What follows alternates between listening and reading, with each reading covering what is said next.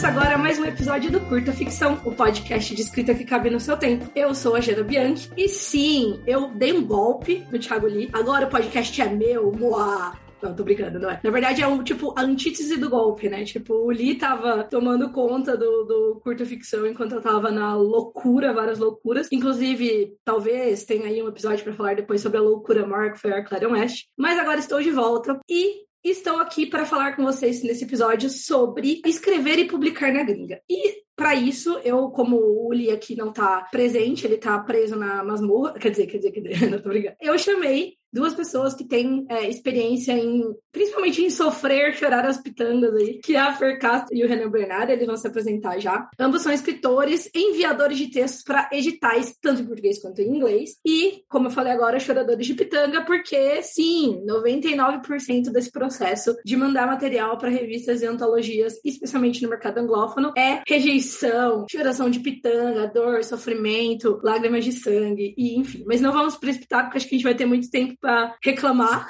para choramingar aqui nesse episódio. Então, antes de mais nada, eu vou pedir para os nossos convidados se apresentarem. É, Fer, se apresenta, por favor, fale um oi, diga o que você faz. É, você pode selecionar algumas coisas que você faz também, que você, como eu, é uma louca dos projetos. Oi, gente, eu sou a Fernanda Castro. Obrigada pelo convite. Eu sou principalmente autora e faz tudo, freelancer do mercado editorial, então é, eu traduzo, preparo, reviso texto, faço parte da equipe da Mafagafo, trabalhando na edição também, principalmente da Faísca, que é a newsletter. Eu tenho uma noveleta publicada pela Dami Blanche em 2020, Lágrimas de Carne, e no meu braço esquerdo eu tenho uma tatuagem de ramo de pitanga, que é justamente para deitar e chorar. Vai chorar pitanga com propriedade, marcado Com propriedade. Eu me preparei para isso. Muito bom. Olá, pessoal. Primeiramente, obrigado pelo convite. Eu sou o Renan Bernardo. Sou aqui do Rio de Janeiro, sou escritor de ficção científica e fantasia, tenho contos publicados em inglês, português e italiano e em breve chinês. Também tenho uma noveleta que vai sair agora pela Dame Blanche, que é o nome é O Rio que Passou em Minha Vida. E eu estou gravando esse podcast, isso não foi anunciado para o mundo ainda, mas Nossa, é, tá como quase como exclusividade aqui, mas quando ele for lançado já vai ter sido anunciado. E, e é isso aí. Nós somos três Dummy Blanchers. Como vocês podem é. perceber, somos companheiros de editora. Brincadeiras à parte, nesse nosso mercado aqui é bem pequeno. E, inclusive, acho que esse é um, é um bom gancho para começar falando desse, desse tema. Duas coisas que eu queria falar aqui antes da gente começar a falar. A gente levantou alguns tópicos juntos, coisas que a gente conversa o tempo todo. É porque, como nós três e, e outras pessoas também, né, a gente está é, escrevendo e mandando, mandando material para o mercado anglófono, a gente conversa bastante sobre isso e a gente levantou aqui uns, uns tópicos que a gente queria falar falar, mas antes eu queria dizer duas coisas. A primeira é que eu não sei ainda como vai ficar o título final desse episódio aqui, mas esse podcast vai ser sobre enviar e publicar, ou tentar publicar, é, material na gringa, em inglês, particularmente, e não sobre escrever em inglês, porque eu acho que escrever em inglês é um assunto que dá muito, muito pano para manga, para manter o tema frutas aqui. É, dá pra, pra gente falar muito sobre diferenças entre escrever português escrever inglês, como você se prepara para isso, como você faz isso, se você procura a gente para traduzir, enfim. E esse não é o foco desse episódio aqui. Nesse episódio a gente vai falar de como enviar esse material que já está pronto, já está em inglês, tenha sido texto traduzido por você mesmo, tenha sido texto escrito por você mesmo em inglês ou traduzido por outra pessoa e como lidar com, sei lá, com, com esse processo, com essa dinâmica e com essa comunidade que é muito diferente em vários sentidos da comunidade do mercado brasileiro, parecido em outros, mas eu acho legal fazer esse aviso aqui de que esse episódio a gente não vai entrar muito. Talvez a gente mencione aqui ali alguma coisa sobre a escrita em si, mas a gente vai falar mais sobre a navegação pelo espaço ali, pelo mercado. É, e quando eu brinquei, fiz a brincadeira de que esse mercado nosso é muito pequeno, que a gente se conhece, né, e que nós três aqui somos companheiros sem querer, somos companheiros de, de editora, eu acho que é um começo legal para a gente puxar um pouco. Uma primeira pergunta que eu acho muito importante é para quando você pensa em mandar o seu material para o mercado anglófono, que é por que tentar publicar em inglês? Por que entrar nesse mercado anglófono? Quais são seus objetivos? Quais são os entraves que você tem nesse, no mercado aqui? Por isso você está buscando outro, se é esse a questão, né? E eu acho que essa é uma, uma questão legal. E eu acho que a gente podia começar, vou perguntar para vocês, começar pelo Renan, depois o Fer, depois eu posso falar também. O que fez vocês irem para procurarem o mercado anglófono? Qual foi o que foi esse gatilho que fez com que vocês fossem atrás de escrever inglês, traduzir o texto para inglês e mandar para outros mercados? Então, eu acho que essa pergunta ela tem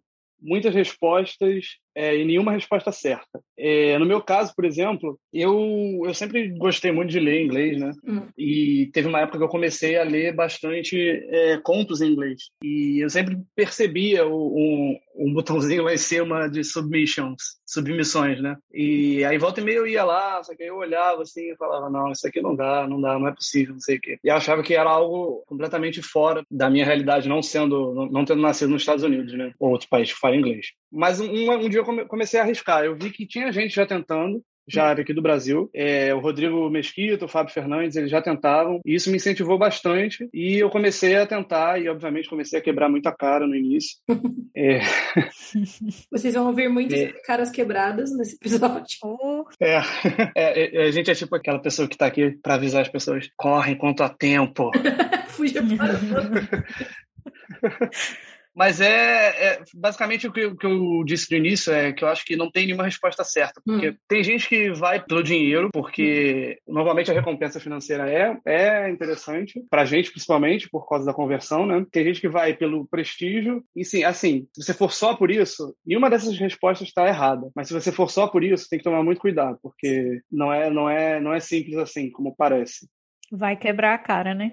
É, e uma coisa, acho que é. muito, vai ser muito comum a gente falar aqui que é uma coisa que não tá no nosso controle, entendeu? E assim, né, é aquela coisa, você fazer o seu dinheiro depender, né, todo o seu, todo o seu rendimento do mês, depender de uma coisa que você não controla, diferente de outros tipos de, de trabalho, mesmo o trabalho freelance, né, que apesar de ter um nível menor de controle, você ainda controla de certa forma, é perigoso, né? Então acho um, um, bom aviso. É, isso mesmo. É interessante a gente falar que a regra é você ser rejeitado, né? Hum. Tem nomes que você olha nas revistas em, em anglófonas, né? Estão sempre lá. Normalmente a gente já calejado com muitos, é, com muitos contatos e, e que já está lá há muitos e muitos anos ou décadas até. Sim. E centenas de revistas.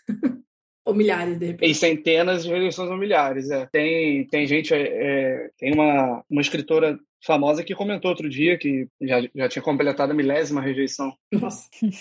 É, ou seja, temos muito chão. Sempre. Então, eu não caí muito de paraquedas, porque eu não ouvi os avisos de essa é sua última chance de correr. Eu fui seduzida pelos meus amigos. E sabe aquele meme do fulano andou para que você pudesse correr? então, é, eu cheguei nesse mercado e na ideia de tentar fazer isso quando já tinha outros brasileiros fazendo, incluindo vocês dois, sabe? Então, eu fico feliz de ver que tá popularizando um pouco a experiência de mandar para o mercado anglófono. Então, eu, lógico, você ainda vai quebrar a cara, você ainda precisa aprender muita coisa, mas felizmente eu acho que agora não é mais tão desbravar um, uma floresta como era antes, sabe? Alguns poucos anos atrás. Então, eu já cheguei mais ou menos sabendo como ia ser o esquema, né? Que, de fato, o difícil é. O, o raro é você passar, o normal é receber rejeição. Mas, assim, o que me impulsionou a entrar, eu acho que.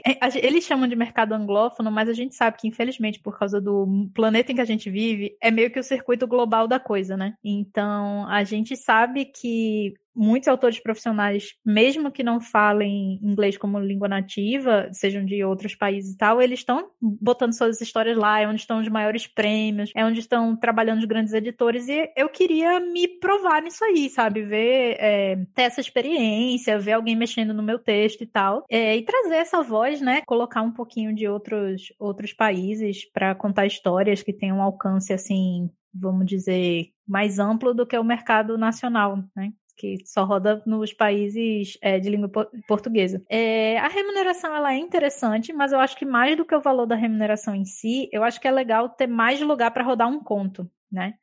Porque, por exemplo, o que vocês estavam falando, a, a, autora teve mil rejeições. Nossa, então ela teve mil oportunidades de mandar. Porque eu duvido que foram mil histórias, né? Assim, com certeza foi um número grande, mas existe uma infinidade de revistas. Você sempre consegue deixar todas as suas histórias rodando em algum lugar. É difícil você não ter para onde mandar, né? E também, como geralmente as revistas elas compram os direitos daquele idioma, então a mesma história você consegue deixar rodando em português e rodando em inglês, né? Então, assim, meio que já que tudo demora no mercado editorial, pelo menos você está correndo em duas frentes.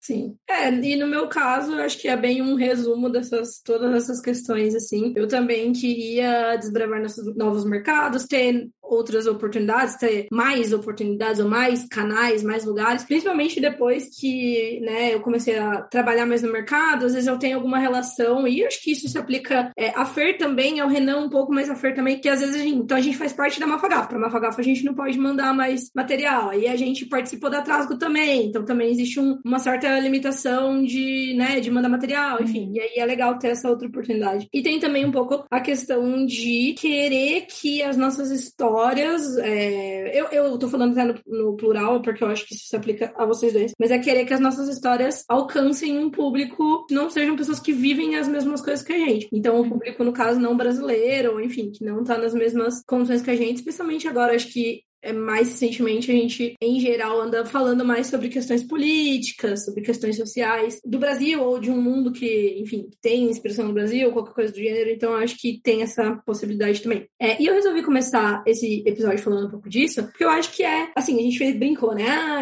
fugir para as montanhas, ah, é muito é, ranger de dentes e choro e desespero. É, mas, brincadeiras à parte, é realmente um, um desgaste, assim, porque é um mercado muito competitivo que você tem que estar o tempo inteiro gerenciando o que você tem, para onde você mandou, o que você está fazendo, o que você está escrevendo. Se você quiser publicar num lugar específico, você de repente vai ter que ler bastante coisa daquele lugar para escrever alguma coisa que tenha as características daquele mercado. E é realmente um processo muito desgastante. Acho que todo mundo que já participou de pelo menos um processo seletivo aqui, um edital aqui no Brasil de revista ou de antologia, sabe qual é aquela ansiedade quando está perto de, de chegar a resposta, como é a, a decepção, a, a, a ali que bate quando a gente é rejeitado, é, mesmo quando a gente bate na trave e tudo mais. Então, é um mercado que é um processo, é um, um, um uma coisa que realmente desgasta. É, se você for escrever em inglês ou traduzir você mesmo, você ainda tem o desgaste de estar tá fazendo esse serviço a mais ou esse esforço a mais, porque de, de, fato não é a mesma coisa que escrever na sua língua nativa, né? A gente, isso a gente está falando, supondo que boa parte do nosso público também não é nativo,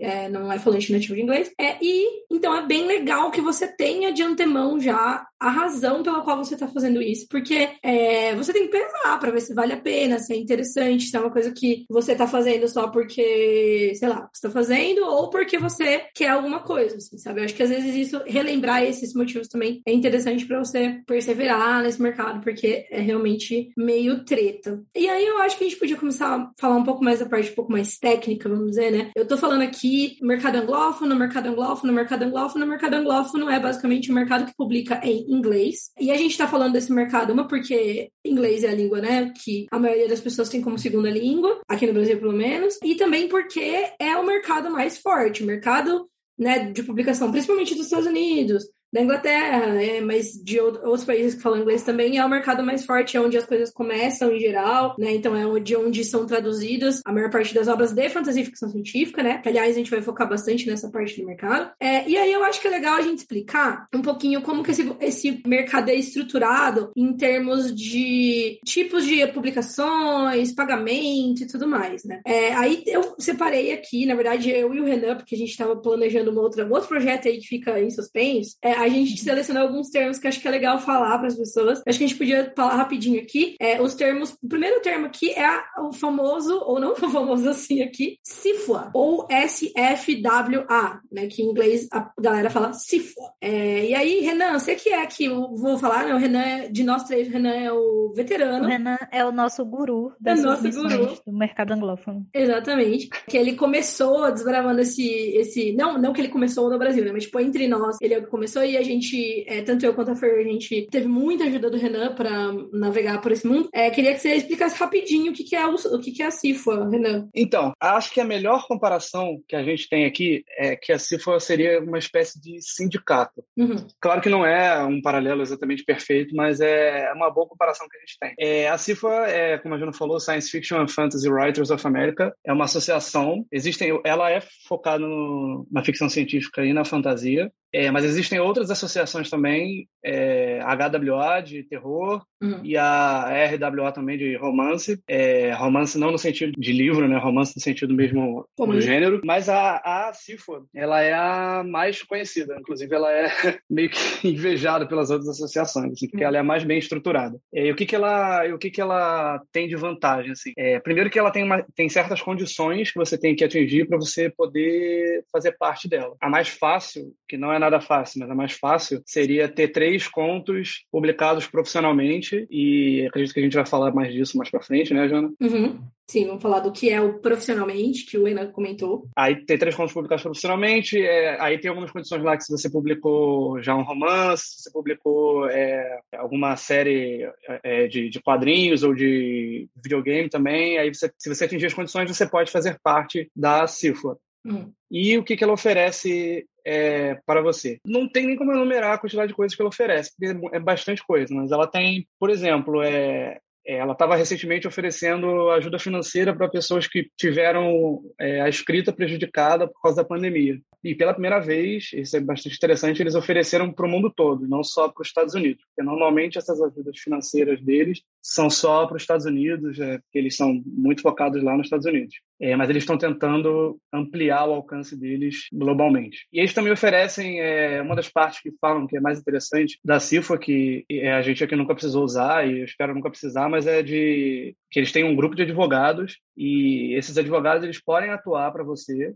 é, em caso se algum alguma editora ou alguém te passar a perna, eles vão lá e atuam para você, resolvem todos os problemas para você. Inclusive, eles estão agora resolvendo um monte de problema de, de roteirista e escritor da Disney uhum. que escreveu para Marvel e não foram bem pagos ou não foram pagos de forma nenhuma. E também por fim, claro que eu estou resumindo aqui, estou falando dos principais pontos. Você também pode votar no Nebula, que é um dos principais prêmios de ficção científica e fantasia. E você tem também, agora na pandemia não tem muito isso, né? Por por causa do, dos eventos que não tem presencial, mas você tem também direito a ter umas salas especiais VIP, se você for fisicamente no evento. Você pode ter é, uma conversa com alguns escritores famosos também, se você for membro. E é isso aí. Claro que tem muito mais coisas, tem fóruns especializados, tem newsletters especializados. A ideia até é que a gente é muito difícil de comparar aqui, como o Renan bem disse, mas a ideia é que assim, imagina é, a gente está falando de pessoas que escrevem diretamente para Disney. E aí imagina você, Zezinho da esquina bater de frente com a Disney. Pô, você é uma pessoa física, pequena, que não tem força nenhuma. Então a ideia da CIFO é como, assim como os sindicatos aqui no Brasil, né? E, e óbvio no mundo inteiro, é que você tenha um respaldo, porque você se une a um grupo de pessoas que fazem aquela mesma coisa e que tem pessoas especializadas e com poder suficiente. Então, assim, uma coisa é você bater de frente com a Disney, outra coisa é a CIFO bater de frente com a Disney, né? E a CIFO ela tem bastante poder dentro desse mercado é, anglófono de publicação de fantasia de ficção científica e tudo mais. Então, é uma coisa bem interessante. É uma espécie de uma comunidade também, né? Então, você conhece outras pessoas que fazem parte ali da CIFA e tudo mais. É, e eu acho que é legal. Vocês, hum, a gente depois deixa o site aqui, mas é, é bem legal dar uma entrada, dar uma, uma pesquisada para ver como é que funciona. E a gente começou falando da CIFA pelo seguinte: a CIFA, ela em algum momento, que eu não vou saber qual, mas acho que faz já uns bons anos, o Renan me corrige, que acho que ele manja algumas boas décadas mais que eu da história, mas a CIFA resolveu, é, vamos dizer assim, regulamentar o mercado de publicação é, curta, classificando as publicações de acordo com, a, com o valor que elas pagam por palavra. E para que isso? Para uma série de coisas, né? Mas principalmente para que você saiba ali que se você está submetendo esse material para essa revista, você pode esperar um, um pagamento e um, uma relação profissional com aquela revista. Tem outras revistas que são semi-profissionais, tem outras revistas que pagam o que a gente chama de token. A gente vai explicar um pouco mais sobre isso. Fer, pensei aqui da gente explicar rapidinho o que, que é uma revista, segundo os padrões da CIFA, o que, que é uma revista Pro, o que, que é uma revista semi-pro e o que, que é uma revista que paga um valor token, né? Então, só para a gente ter uma noção básica. Eu vou só fazer um parêntese ainda, só para falar rapidinho da CIFA, que além de ser um sindicato que vai meio que agir, te proteger e te dar respaldo jurídico é, para situações profissionais, eu acho que eles, enquanto organização, eles também fazem muita coisa visando desenvolvimento dos autores, né? Sim. Então, a gente tem as mentorias que eles oferecem, por exemplo, às vezes, é, de forma gratuita e quando eu participei da mentoria, eu aprendi muita coisa sobre o mercado anglófono, uhum. sabe? Que, é, beleza, eu tinha vocês para perguntar, mas imagino que em outras situações é realmente quem dá é, o beabá da coisa para as pessoas, sabe? E também é, foi conversando com a minha mentora desse programa que eu comecei a rascunhar o Lágrimas de Carne, que depois eu acabei publicando aqui. Então, assim, sabe, você acaba tendo visões diferentes em cima do seu trabalho e tal, e acaba, querendo ou não, aperfeiçoando sua própria escrita, sabe? Convivendo com outras pessoas que fazem isso. É, quanto às revistas, se eu estiver errada, me corrijam, mas o padrão da CIFA de pagamento atualmente para profissional é de 800 de dólar a palavra, não é isso? Exatamente. Pronto. Então, uma revista que ela tem condições de pagar 800 de dólar por palavra e fazer um trabalho editorial bacana, então é, você tem editores trabalhando em cima do seu texto, a publicação sai de, de alguma forma ou vendida para o público ou divulgada em algum lugar, é considerada uma revista profissional. Quem paga, mas paga abaixo disso, é considerada uma revista semi-profissional. Uhum. E assim, isso não é uma marcação assim de, vamos dizer, qualidade das revistas. Tem revistas muito amadas e muito respeitadas que são semi-pro, porque é uma questão mais de mercado mesmo, do quanto é, um projeto consegue arrecadar para repassar aos autores, né? Então a gente tem muitas revistas que são através de financiamento coletivo, por exemplo, então esse valor flutua, né? E a revista Tolkien, ela paga um valor simbólico, né? Eu, eu, vocês consideram que, tipo, uma revista que não remunera pode ser Tolkien também de alguma outra forma? Hum, não sei. Acho, acho que sim, é, dependendo, do, dependendo do que forma, né? É, não, sim, é. não tô dizendo, tipo, vou pagar com divulgação, mas assim, às vezes o pagamento não é necessariamente monetário. Sim. Mas você consegue um pagamento simbólico de alguma outra forma. Eu acho que sim, eu acho que. É, eu pode ser considerado exemplo, Tolkien, sim. As publicações que são, na verdade, mais premiações, né? E aí. É, as coisas do tipo, ah, entra numa coletânea, consegue um curso, alguma coisa assim. É, não, sim, eu acho que tem isso sim. O Tolkien é, seria bem essa ideia de tipo. É que qual que é a grande questão do Tolkien, né? A Cifra ela faz isso para, justamente como eu falei, você já saber onde você tá se, matando, se metendo, se matando. Pra você saber onde você tá se Também. é, também. é, então, por exemplo, se você tá vendo ali, você vê que o lugar paga 800 por, por, por palavra, 10 centos por palavra, você fala, hum, bom, esse, esse lugar, ele tem um certo, não é nem prestígio, mas ele sabe o que ele tá fazendo, mais ou menos. A questão do Tolkien é que você tá meio que sem respaldo de novo. Você vai ter que confiar no seu, no famoso bom senso. Então, tipo, pô, não, essa revista é uma revista legal, uma revista que já tem um tempo aí no mercado, as pessoas de fato é, não vão fazer, sabe, nenhuma sacanagem com o seu texto, vão cuidar do seu texto, vão publicar, né, né, você não vai ter problema, não são pessoas polêmicas, por exemplo. Ah, beleza, vale super a pena participar. Ah, pô, veja bem, essa galera que publica um pessoal esquisito, já deu mancada no mercado, sei lá. E aí você tem que usar o bom senso, né? Então esse token, o token seria mais ou menos isso. E aí, se você não conhece, de repente, o mercado, você fica meio à mercê, assim, de não saber o, quais, qual é o passado aí dessa revista, né? Mas as revistas Pro e Semi-Pro, geralmente, você tem esse respaldo, de certa forma, da CIFA, né? E um outro conceito aqui que, a gente, que eu queria falar antes da gente seguir para a parte mais prática do negócio aqui é a lei de Yog, que é, uma, é um termo, né? Uma expressão que foi criada para, basicamente, vocês estão vendo a gente falar de pagamento, pagamento, dinheiro. 800, não sei se vocês pararam aí o podcast, fizeram um cálculo enquanto vocês estavam ouvindo o podcast, né? Mas 800, 10 centos por palavra, dependendo também do conto, é um dinheiro considerável, mesmo considerando que a nossa cotação do dólar está muito alta, mas mesmo em dólar é um valor bem considerável. E isso é interessante porque a lei de Yoga ela diz o seguinte, que o dinheiro ele deve sempre fluir para o lado de quem escreveu aquele material. Ou seja, trocando em miúdos, que você sempre deve receber por ter escrito algo e nunca que você deve pagar por ter escrito algo. E que se houver uma dinâmica de, de pagamento, enfim, que ela sempre deve fluir de quem está publicando para quem está produzindo o material, né?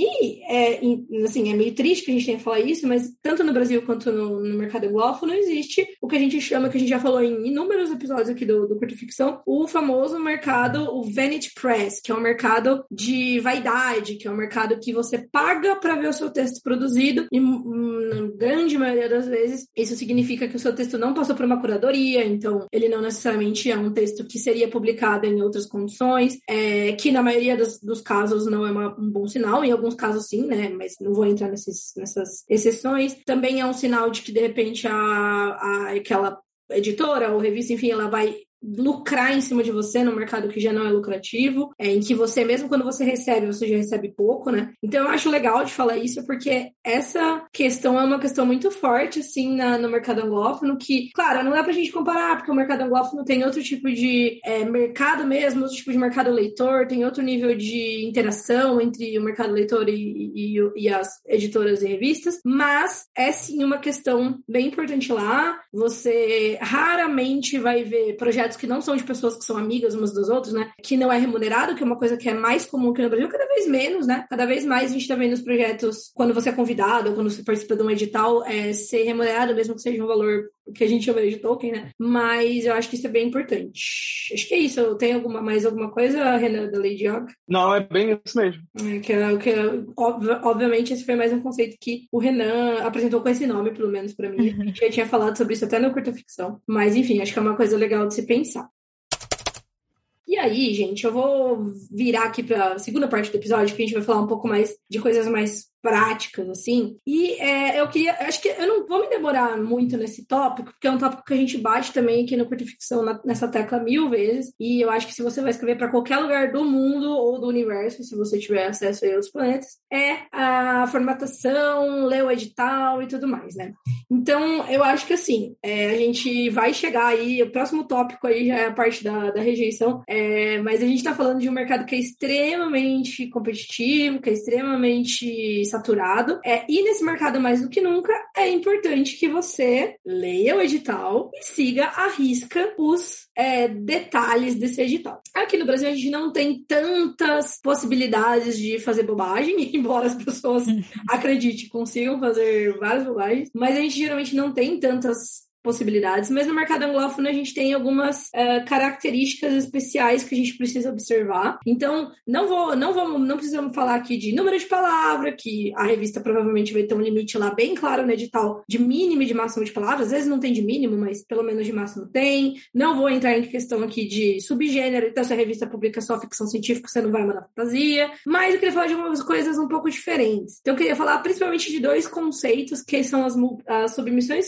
simultâneas e as submissões múltiplas. Porque isso foi algo que a gente tinha na Faísca e que a gente removeu, né? Então, esse conceito acho que é interessante de apresentar. É, você tem as submissões múltiplas, é o nome já dá a entender, né? Você manda mais de uma história ao mesmo tempo para aquele edital, né? Então tem revistas que elas ficam abertas em submissão contínua, então não tem um prazo e você vai mandando e talvez é, uma história sua ainda ainda esteja sendo analisada e você já mandou outra, uhum. é, ou você tem submissões de edital fechado, assim, por exemplo, ah, vamos abrir durante um mês, e aí naquele período você mandou três, vamos supor. São poucas as revistas, pelo menos que eu vejo, que aceitam esse tipo de formato, porque realmente é muito competitivo e é pouco braço para muito material, sabe? Isso foi uma coisa que a gente chegou à conclusão, inclusive na Mafagafo. Não, não fica sustentável quando a coisa começa a escalar. Então, meio que a revista parte do pressuposto que você só vai mandar um e que aquele ali vai ser o seu melhor tiro, né? Assim, uhum.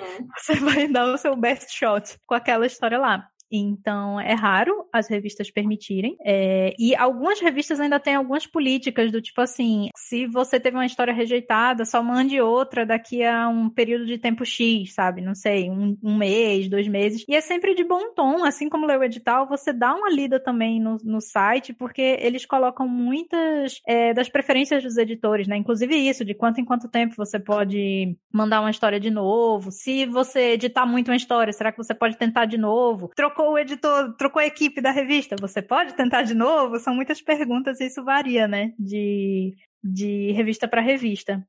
E a, a submissão simultânea, ela é quando você manda uma mesma história para mais de uma revista, né? Então ela está sendo analisada por, em editais diferentes. Também são poucas as revistas que eu vejo permitirem isso, né? Mas as que permitem, elas só pedem que quando você faça a submissão, você avise que ela é uma submissão simultânea, né? Que tem outra revista analisando essa história.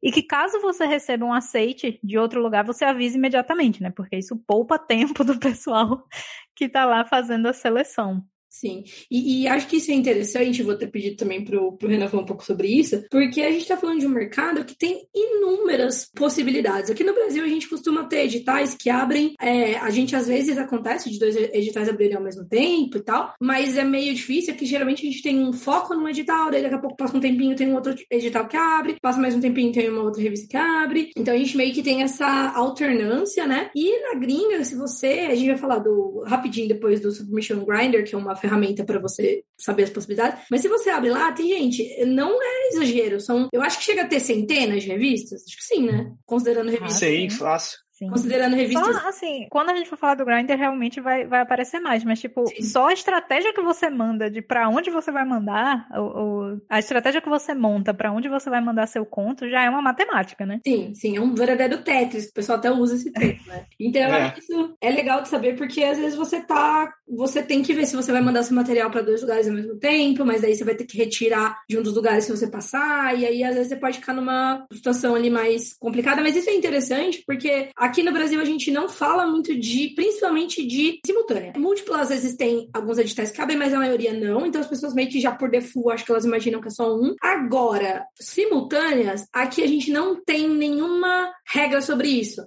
Talvez até porque, como eu falei, a gente raramente tem é, editais simultâneos. Então, eu acho que é legal falar isso, porque se você vai começar a mandar pra gringa, de repente você não sabe que existe essa etiqueta e você pode se meter num aperto se você mandar o seu material para duas revistas e for aprovada nas duas, ou for aprovada em uma e quando você for retirada a outra, a outra vai falar, ué, mas eu já li o seu material, você não falou, eu não aceito submissão múltipla, entendeu? Então, acho que isso é. Uhum. Múltipla não, simultânea. Então, acho que isso é uma coisa legal de, de se falar. E, aliás, eu acho que eu já vou puxar aqui. Ô, Renan, vou pedir para você mais uma vez, nosso guru, que também me apresentou este, este, essa maravilhosa ferramenta. Eu vou querer que você fale um pouco sobre o Grinder, que a gente mencionou, o Submission Grinder, porque eu acho que é uma coisa bem legal. Eu tenho até um material com tutorial para compartilhar com vocês depois, daqui a pouco eu já falo dele. Mas explica para o pessoal o que, que é o Grinder. O Submission Grinder ele foi criado pelo, pelo David Stephen, se não me engano é esse o nome, é Stephen, Stephen, do Diabolical Plots, que é por acaso uma revista também, mais focada no, no terror, no weird, no terror no,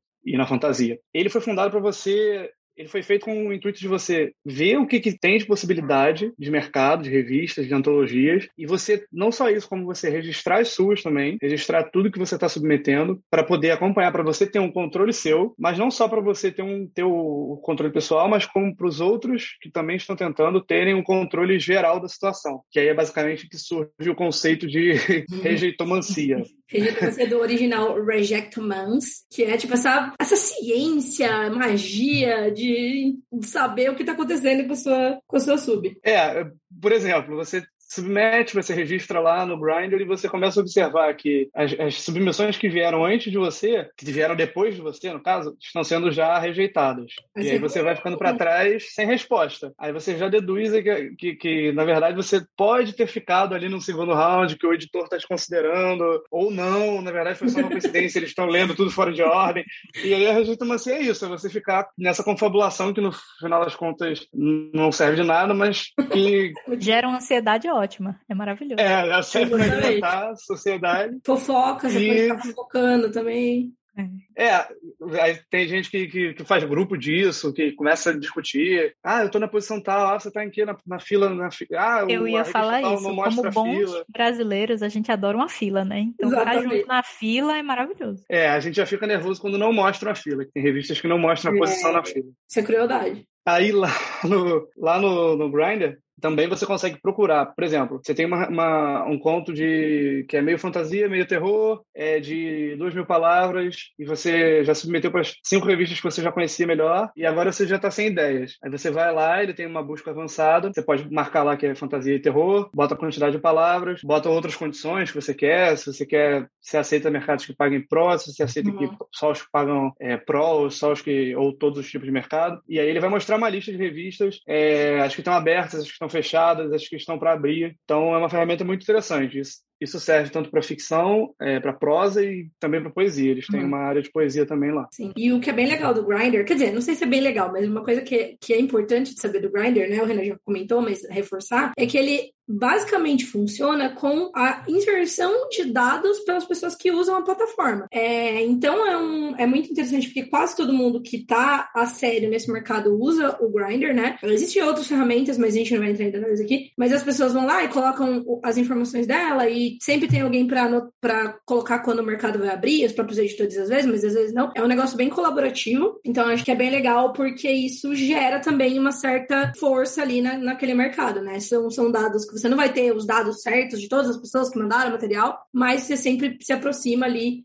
de um valor que dá para você ter esses, é, rastrear esses comportamentos e tudo mais. Eu não vou entrar em detalhes do funcionamento do Grindr por algumas razões, porque é um negócio gigantesco. Abre aí se você quiser. Procura como Submission Grinder no Google. Você vai ver que você vai ficar meio perdido assim a hora que você abrir. É, mas também porque tem dois tutoriais bem legais que o Diogo, Diogo Ramos, que é o editor da Taverna, é, fez em vídeo é, no canal da Taverna. Aliás, no, no, no canal da Taverna Terapia. E aí a gente vai deixar aqui os links, mas ele explica. Acho que tem. Eu não lembro qual é a separação exatamente, mas tem uma que ele explica como funciona o Grindr e a outra como que você faz para logar o seu, o seu material e acompanhar os cons e tudo mais. Então, são dois tutoriais bem extensos, assim, bem é, cheios de informação e mais longos. A gente vai deixar os vídeos aqui e dá pra você se entender lá. E assim, o Grindr, assim como boa parte das coisas desse mercado, você vai meio que aprendendo usando, assim. Então você vai entendendo as ferramentas, você vai fuçando um dia, você vai achar mais coisas, coisas diferentes. E, mas é uma, uma ferramenta muito, muito, muito legal mesmo. É, principalmente pra gente que não tá 100% dentro desse mercado, como não nativos, enfim. E aí, às vezes, a gente pode acabar perdendo, que abriu uma revista nova, né? Ou, uma revista que já existe, né? Mas que abriu para receber material e tudo mais. E a gente já está chegando aqui bem perto do, do fim do episódio, então eu vou só falar aqui sobre um tópico, que na verdade é o tópico que a gente já introduziu, que é, eu queria reforçar e que, queria que a gente falasse bem rapidinho sobre como neste mercado, feliz ou infelizmente, a rejeição é a regra, né? Então eu acho que, tipo, essa é a principal coisa que você tem que saber quando você está indo para esse mercado. Caso contrário, você vai se frustrar num nível que não é saudável, assim. A frustração por você sofrer uma rejeição quando você já sabe que essa é a regra, ela ainda existe, obviamente. Mas quando você já vai sabendo, eu acho que você é um pouco mais fácil, assim, né? Então eu acho que é uma coisa legal de saber. É, e aí, assim, a principal questão aí da, da rejeição ser uma regra é por isso que a gente falou tantas vezes aqui. É um mercado competitivo, é um mercado saturado, é um mercado em que, por exemplo, só para vocês terem uma noção bem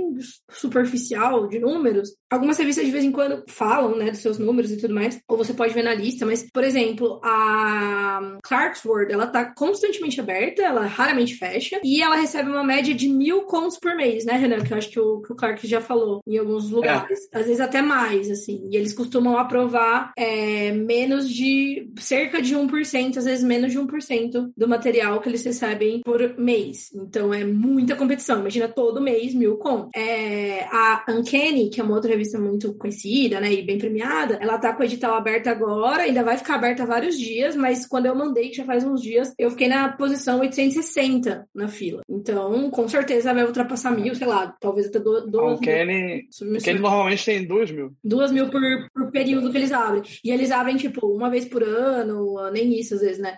Depende do. É, por volta disso. Porque eles já compram para o ano inteiro, né, da revista, não só para uma edição. Então, assim, pô, é, é, estatística, né? Você tá falando de mil contos por mês, o seu conto tem que ser um dos dez, vamos, né, é, simplificando muito a conta. Então, realmente, é, por mais que você escreva, tipo, muito bem e que o seu texto seja muito bom, você, como toda submissão, não só no mercado anglófono, você ainda vai ter questões externas que vão interferir. Então, se aquilo vai, se o seu texto vai se ajustar àquela edição, que pode ter, de repente, um outro texto melhor ou de um ou que tem algum elemento que o editor gostou mais, mas que é muito parecido com o seu conto e o seu conto seria, né, tipo, redundante naquela edição especificamente. Então, eu acho que isso é interessante. É... Até aí, eu queria que vocês falassem um pouco, vou começar com a Fer, vocês falassem sobre a experiência de vocês com rejeição no mercado anglófono especificamente, só para preparar a galera já para o que vai rolar.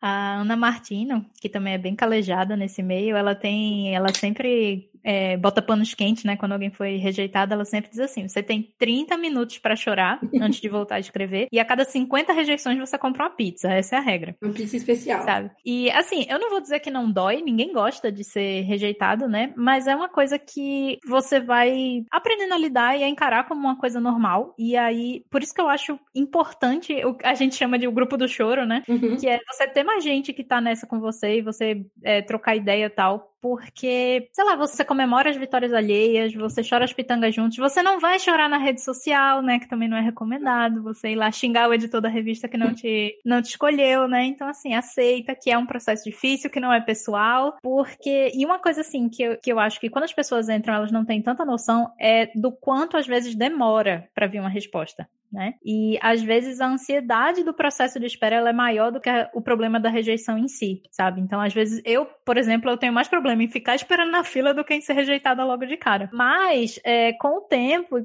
que você vai aprendendo e navegando pelos mercados e tal, você vai criando uma certa sensibilidade de uma estratégia de planejamento de, por exemplo, ah, vou mandar para a revista tal que responde mais rápido, então talvez eu consiga um feedback. E isso é uma coisa legal também. Quando você está mandando é, submissões para o mercado anglófono, às vezes tão legal quanto, quanto ser aprovado é você receber um feedback, sabe? Às vezes ajuda muito, às vezes resolve algum ponto da trama que você faz, nossa, realmente está fraco aqui, dá para ajeitar, uhum. né? Ou então você retrabalha aquilo ali e aí sim você consegue ser aprovado em outro lugar. Então é sempre um jogo. Você está sempre conversando com essas pessoas e esperando e trocando figurinhas né? Então, assim, entender que é um processo normal, sentiu que baqueou, sentiu que é, doeu muito uma rejeição, tira um tempinho, respira fundo e tal. Lembra lá no comecinho da conversa que a gente teve aqui, por que que você tá mandando conto? Sim. E volta, sabe? Bate a poeira e volta. E bora. Exatamente. Como a Fer mencionou, eu acho importante a gente lembrar que isso é importante, muito importante para quem está começando. A rejeição nunca é pessoal. Uhum. Ela sempre vai parecer pessoal. Pessoal no sentido de, de que tá te atacando, né? De que tá tipo, ah, tua história é horrível. Você não presta. Não gostei. É, Nunca mais é, escreva nada muito mal. É, nunca é, nunca é assim, nunca, nunca vai ser assim. É muito mais provável que essa história seja boa e não tenha casado com é, as necessidades da revista ou as necessidades da revista naquele momento, ou não tenha é, combinado direito com as outras histórias que vão sair na edição, como a Fer também já falou. É, então é importante levar isso em conta, porque se você ficar, e é inevitável você ficar um pouco mal quando você é rejeitado, é, em qualquer aspecto da vida, na verdade, Hum. É interessante você já continuar mandando e não parar, porque se você desanimar nas três, quatro primeiras, é, eu já conheci gente que para e não, não desiste. Não, hum. Então, então eu queria falar isso. Não é, nunca é pessoal. Acho que a Fê já abordou é, os principais pontos sobre, sobre isso. Você tem que gostar de apanhar de revista bonita. Exatamente. É. Exatamente. E eu acho que uma coisa legal é que você vai entendendo também mais precisamente o que cada revista gosta. E isso não significa que você precisa, nossa, eu vou adequar a minha escrita a essa revista. Mas de repente você pode sim é, ler isso é muito importante que a gente fala isso também no Curta Ficção, a gente já falou em outras situações, até sobre a Mafagafa, mas é importante que você leia o material né, da, daquela revista para onde você vai mandar, ou a, pelo menos das revistas. Não dá para ler tudo, né? Porque que nem a gente falou, é centenas, são centenas de revistas, mas é que você leia, ah, pô, eu quero muito, muito, muito publicar na revista X. Pega a revista X, lê um monte de coisa, lê o que foi, principalmente o que foi publicado ultimamente, é, vê se você tem algum tipo de tipo de sensação, não é premissa, não é gênero nem nada, mas é uma sensação geral que aquela revista busca, sabe? Você consegue perceber quando você lê uma seleção assim de, de, de contos, de histórias ali, né? Então, eu acho que isso é legal, porque daí você vai aprendendo a navegar mais precisamente nesse mercado e tudo. Obviamente, as sugestões, né, que a gente falou, vai ser sempre a regra, mesmo você já estabelecido no mercado, é, já, pessoas que publicam, já publicaram muitas revistas, elas continuam sendo rejeitadas porque é numérico, sabe? Tipo, é, tem, tem centenas de pessoas muito talentosas e que estão muito publicadas. Se essas centenas de pessoas mandarem para uma revista que tem cinco espaços, né, tipo, são cinco pessoas que vão ser selecionadas e as outras centenas não, né? Então, eu acho que isso é, é bem legal. No Submission Grinder você consegue ver é, a porcentagem de cada revista, Sim. de porcentagem de rejeição e aceitação de cada revista. Então já dá para ter uma ideia. Uma rejeição form, que a gente chama, né? Que é o como se fosse é, padrão, e uma rejeição pessoal, que é bem interessante também. Você consegue ver quais revistas falam mais sobre o seu material e tudo mais, né? Eu só queria falar uma coisa: se você provavelmente está agora nesse momento cheio de informações na sua cabeça, você não sabe por onde começar, é, o episódio deu certo, imagino eu, e, e você não está sozinho, porque esse é o padrão aí do comportamento quando você começa a entrar no mercado anglófono. Mas eu queria deixar uma referência aqui para vocês, além desses dois tutoriais aí é, do Diogo Ramos, que são, que fala, ele, nos quais ele fala um pouquinho também sobre o mercado, porque ele também está enviando o material faz um tempo. Eu queria deixar aqui um artigo do Renan, que vos fala aqui neste episódio, em que ele comenta, em que ele listou as principais revistas e fez alguns comentários sobre, ah, essa revista é pró, essa revista aceita múltiplo, aceita, enfim. Ele fez um, um, resumão ali que ele atualiza de vez em quando, mas mesmo que ele não esteja na, na versão mais atualizada, vale a pena dar uma olhada e ver. Ali, pelo menos, é, vai ser uma boa lista para você começar, tipo, lendo as revistas que aparentemente te interessam mais, pra, que nem a gente falou, você começar a entender o que cada revista quer e tudo mais. Então, a gente vai deixar o link no comentário do artigo do Renan. Eu acho que se vocês procurarem como Renan Writer é, revistas, já deve achar, porque acho que eu já, até eu já procurei. Mas a gente vai deixar o link aqui e é um bom começo, né? É, e lembrando que eu botei lá é, essas informações, mas tem que sempre ler o edital de submissão Sim. de cada revista. Sim, eu, pelo amor de Deus, não me, não, não vamos fazer, não me fazer passar vergonha ainda, quer dizer, né? e bom, acho que é isso, gente. Com isso a gente chega no fim desse episódio, que acabou até sendo mais animado aí, né? Do que que ser. Se você tá ouvindo aí, queria que você contasse pra gente nos comentários ou nas redes sociais, marcando o curto ficção. Se você tá se aventurando já pelo mercado gringo, se você tem intenção de um dia se aventurar pelo mercado gringo, converse com a gente. Também você pode, a gente vai dar fazer os nossos jabás aqui, mas vocês podem procurar a gente nas redes também. A gente vai falar nossas redes, principalmente no Twitter que é um mercado que a, o pessoal desse é, mercado anglófono também é bem ativo. E não se esqueça que você pode apoiar o Curta Ficção de três maneiras. Primeiro é recomendar o podcast, para quem você sabe que curte fantasia, ficção científica, escrita, é, de repente para alguém que está querendo escrever para gringa. Você pode avaliar o Curta Ficção nos seus agregadores de podcast, a gente está em todos, iTunes, Spotify, Deezer. Vai lá, dá umas estrelinhas para nós. E também você pode apoiar nosso financiamento coletivo via Catarse Assinaturas, né? A gente tem, vai deixar o link, mas é sempre catarse.me barra curta ficção, a partir de cinco reais por mês. Então entra lá, a gente tem é, alguns benefícios, tem um grupo que o pessoal conversa, troca leituras beta, bem interessante. E para fechar aqui, eu vou fazer o nosso agradecimento nominal especial para os apoiadores do nível novela em diante.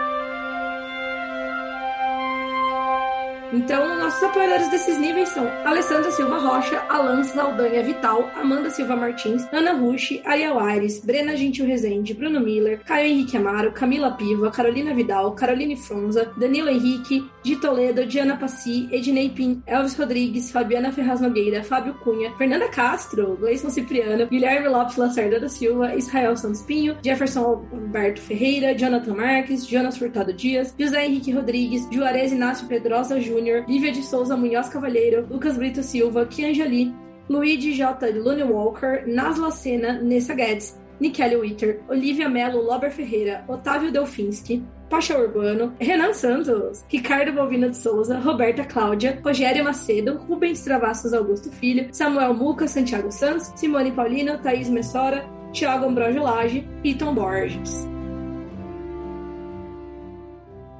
Obrigada, minha gente. Inclusive, obrigada, pessoal, para vocês dois que estão participando desse episódio. É, e dito isso, a gente vai fazer aqui rapidinho os nossos jabás. Eu vou pedir para Fernanda começar. Fer, fala primeiro onde que a gente te encontra no Twitter, é, em que arroba aí para o pessoal né, te seguir, que você de vez em quando tá falando sobre escrita lá. E fale também o que você tem para o que você tem para oferecer? o que eu trago para o mundo? Exatamente. Eu estou sempre lá chorando pitangas no Twitter, no arroba FernandaVersa, onde eu falo também sobre escrita, sobre processo de revista e outras coisas mais. Falo muito sobre romances. é, eu estou no Instagram na mesma arroba FernandaVersa, mas eu não sou tão ativa quanto no Twitter. É, todas as coisas que eu faço, tanto de publicação como autora, quanto livros nos quais eu trabalhei, projetos do mercado editorial, estão lá no meu site, é o fernandacastro.me. É, no mais, se alguém tiver alguma dúvida, quiser entrar em contato, fala lá pelo Twitter. É, eu sempre, eu gosto muito de conversar com outros autores, trocar ideia, então não fique acanhado, venha trocar figurinhas comigo. Os meus livros estão lá no site, mas principalmente se vocês quiserem ler O Lágrimas de Carne, que saiu pela Dame Blanche em 2020, está na Amazon, no Google Books, em todas as livrarias digitais. Tudo aí. Vou pedir também para o Renan. Renan, o que você tem para trazer para o mundo? Onde te encontrar? Uh, onde vive? Do que se alimenta? então, eu estou no Twitter em arroba e eu estou também no meu site www.renanbernardo.com. Ele vai te jogar para o site em inglês e o em português seria pt tbr.renanbernardo.com. Só que normalmente eu falo para entra no www e clica na bandeirinha do Brasil no canto direito. Aí você vai cair no site em português. Lá ele tem uma série de dicas de escrita em inglês que eu compilei uma vez no Twitter e coloquei lá. Também tem é, é, as revistas e as publicações anglófonas que a Já mencionou. E eu tô com uma história para sair pela Dame Blanche, O Rio que Passou em Minha Vida. Não, não sei a data ainda, mas muito, muito, muito, muito, muito em breve. Tô com uma história para sair em inglês pela Dark Matter Magazine e pela Apex Magazine mais pro fim do ano. Muito bom. O que significa que, apesar da regra ser a rejeição, às vezes as aceitações acontecem e a gente publica na gringa. A Fer talvez tenha aí um vem aí mais no futuro, né, Fer? Mas só vamos deixar aí. É, também não tem data, só é um vem aí. Vamos deixar no ar que já ficou uma aceitação também. É, acontece mas... de vez em quando. De vez em quando acontece esse fenômeno. Atrás de cada aceitação se escondem 10 milhões de rejeições. Exatamente, exatamente. Mas chega, o momento demora, mas chega. É, o meu jabá, na verdade, é o de sempre, se bem que faz tanto tempo que eu não venho aqui, né? Mas vocês sabem, meu, meu site é janabianchi.com.br. Lá no Twitter eu tô no arroba janapbianchi, P de pato, Bianchi com CH no final. Também falo lá de, de mercado, de produção, enfim, vocês podem me seguir lá e me chamar também se precisar falar, quiser falar sobre alguma coisa. E eu queria dizer também que em setembro a gente vai abrir o período de envio de materiais para a Faísca. Então, textos de 300 a mil palavras, fantasia, ficção científica, horror sobrenatural, realismo mágico e afins. E a gente, em outubro, um mês depois, né? O mês de setembro inteiro ele vai ficar aberto para faísca. E o mês de outubro inteiro vai ficar aberto para textos de 8 mil a 20 mil palavras para Mafagafo, também, mesma coisa. Fantasia, ficção científica, horror, sobrenatural e realismo mágico. E aí vocês, né, a gente não, o edital ele não tá publicado ainda, ele vai ser publicado perto dessas datas, mas de qualquer forma, não tem muito segredo, é esse limite de palavras, a gente aceita só uma submissão por período. E aí a gente tem mais detalhes lá no, no, no nosso digital quando sair, mas só fiquem espertos, sigam a gente também no, no Twitter, Mafagafo Revista e Faísca Mafagafo. Ah, são as nossas arrobas. No Twitter, no Instagram, a gente tá em Mafagafo Revista, sigam lá que a gente tá com bastante conteúdo também. E acho que é isso. Faltou alguma coisa da Mafagafo da Faísca, Fer? Mandar ler o edital de novo. Pelo amor de Deus, de novo o edital. Decora. Decora, leia. Não, não assim, mal não vai fazer, entendeu? Então, lê de novo. Ah, ficou indo, lê de novo. Ah, não confere de novo o arquivo. Vai dar tudo certo.